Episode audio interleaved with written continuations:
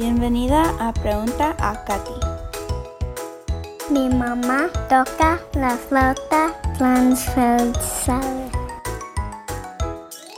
Soy Katy Horner, seguidora de Cristo, esposa de TAP y mamá homeschooler a cinco humanitos maravillosos. Bienvenida a Pregunta a Katy. El programa donde tomamos cinco de tus preguntas sobre homeschooling, educación sin escuela y cinco de mis respuestas en un poco más de cinco minutos. Estoy muy emocionada de estar con ustedes otra vez hoy. Tenemos preguntas desde México y Colombia. Me es un gozo de verdad estar con ustedes y contestando sus preguntas, ayudándoles en esa jornada muy bonita de educar a sus hijos en casa. No olvidan de la conferencia que viene en octubre. Puedes tener uh, la inscripción gratis en lemonhouse.com diagonal conferencias. No fallas en inscribirte para estas conferencias. 20 talleres van a ser muy prácticas, van a ser de mucha ayuda a todos ustedes y lo puedes ver de donde quiera que estés en el mundo por medio del Internet. Nuestra primera pregunta hoy viene de Roseli y ella pregunta en cuanto a cómo organizar el tiempo de enseñanza para un hijo que es hiperactivo. Y pues Primeramente quiero decirle que todos los hijos en ciertas edades son hiperactivas. Muchos de nosotros pensamos que porque nuestro hijo no puede sentar quietecito en la mesa una hora a los cuatro años, algo está mal. No, nada está mal, solamente que es un niño o una niña. Ellos fueron creados para ser activos, para estar experimentando las cosas, subiendo las cosas, creando cosas, imaginando, jugando, moviéndose. Así es como ellos aprendan cuando están chiquitos. Entonces, muchas veces creo que nos comparamos bastante con otros o con lo que dice médicos y, no estoy diciendo que no pueda ser cosas médicas que, que también hay que tomar en cuenta, pero no hay problema en que un niño chiquito está activo. Al opuesto, si un niño no está activo, entonces hay que preocuparnos.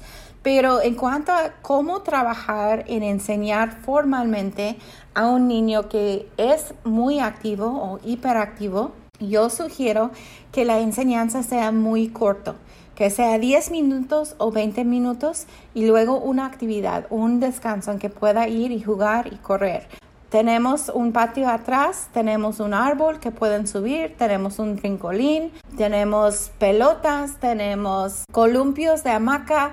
O sea, hay cosas que pueden hacer para gastar esta energía, ¿no?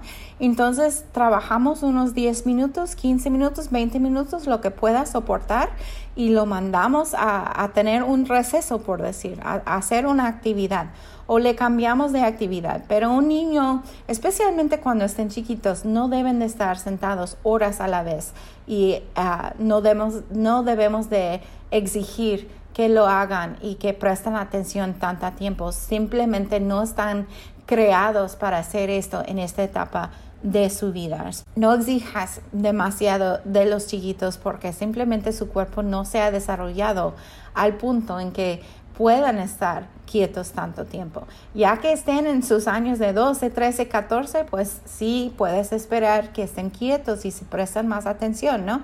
Pero a los chiquitos ellos necesitan estar activos, necesitan este permiso de estar activos y, moviéndose durante el día. Entonces, poca enseñanza y un descanso, una actividad, otra enseñanza, un descanso, actividad. Um, busca hacerlo en tiempos cortos. La segunda pregunta es de Itzia y ella pregunta de cómo pueda buscar cosas para educar en casa que no sean tan caros. ¿Cómo podemos educar en casa sin comprar mucha material? El Internet es su mejor amigo. Hay un montón de recursos gratuitos en Internet que puedes buscar. Hay recursos de matemáticas, hay recursos de ciencias, hay recursos de historia. Hasta hay cuentos enteros libres, gratis en el Internet. Hay páginas que puedes descargar y imprimir de caligrafía actividades para todo, ¿no? Si quieres educar, usando el Internet ah, porque está de bajos recursos, sí hay la posibilidad de que puedes hacerlo. Ahora, esto requiere un poco más de entrenamiento en cuanto a cómo crear un plan de estudio, cómo llevar el proceso de la educación, no solamente que, oh, vamos a ver qué encontramos hoy, ¿no? Hay que hacerlo con un plan y, y, estar seguro de que están progresando, pero sí hay un montón de recursos en Internet que puedes buscar cuando los recursos están bajitos.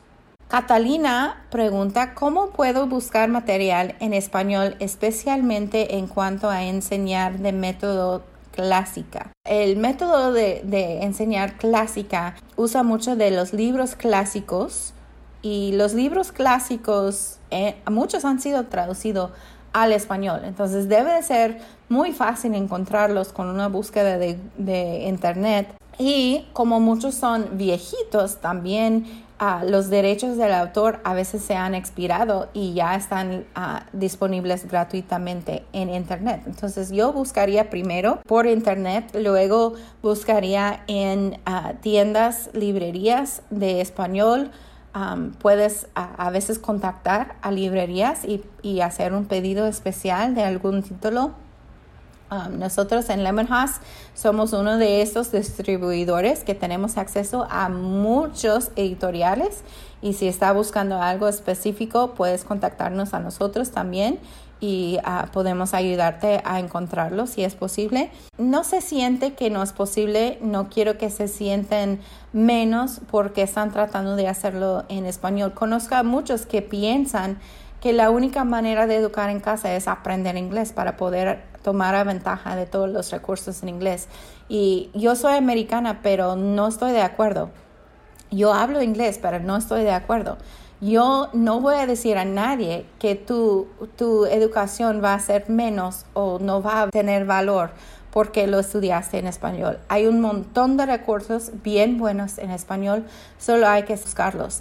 Y entonces primeramente empieza con una búsqueda de, internet. Si tiene biblioteca en su área o en una ciudad cerca de ti, muchas veces tienen también recursos, um, librerías, amigos. En estos grupos de educación en casa de Facebook, donde estás, pregunta a otros, ¿tienen tal libro? ¿Tienen un libro que me serviría para eso? ¿Qué me recomendarías? Muchos o tienen títulos que pueden recomendar o tienen hasta libros que puedes comprar usados de otras personas que ya no los necesitan porque ya los usaron. Hay muchas maneras de buscar estos materiales en español y quiero que tome ventaja de todas estas. Angélica tiene la pregunta número cuatro y dice, mi batalla más grande es al respecto a lo espiritual. ¿Cómo poder proveer la luz de la escritura dentro de la enseñanza? Y es una muy buena pregunta. Para esto tenemos que regresar a nuestras creencias básicas. ¿Quién creó el mundo? ¿Quién nos hizo a nosotros? ¿Quién hizo todo el sistema solar? ¿Quién hizo matemáticas? ¿Quién hizo las ciencias? ¿Quién hizo las idiomas? ¿Quién hizo la música?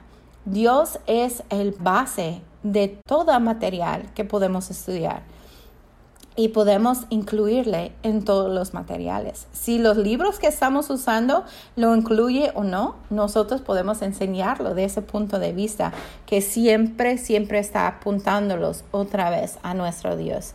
Los planetas no podían estar en su lugar si no fuera por una matemática que es fiel. La matemática fiel nos enseña de la fidelidad de Dios la ciencia y la manera en que no solamente los humanos, pero las criaturas ah, de la naturaleza fueron hechas.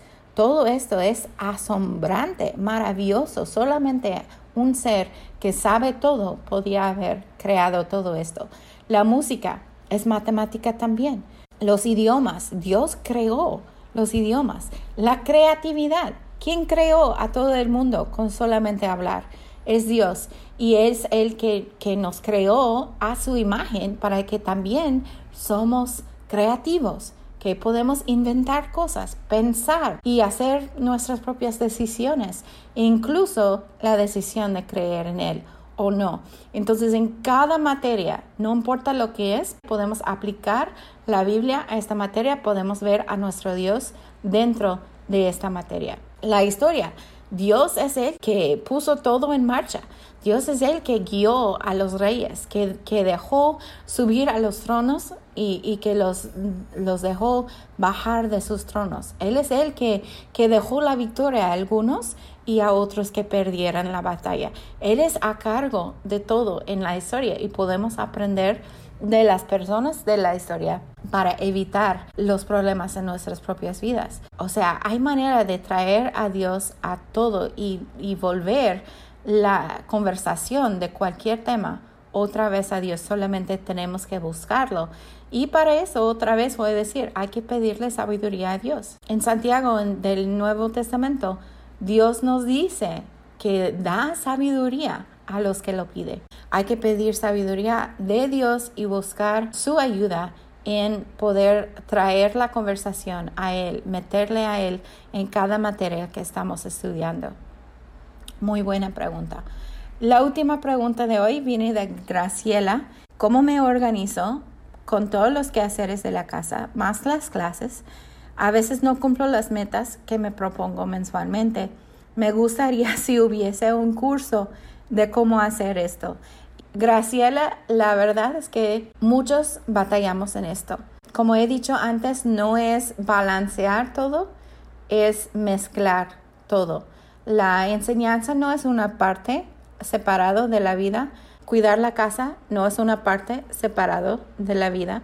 Todo es mezclado, todo es parte de nuestra vida. Pidiéndole sabiduría a Dios, podemos poner en prioridad las cosas más importantes y cumplir estas cosas y poder hacer todo a manera que glorifique a Dios. Y sí, las buenas noticias, sí hay una clase.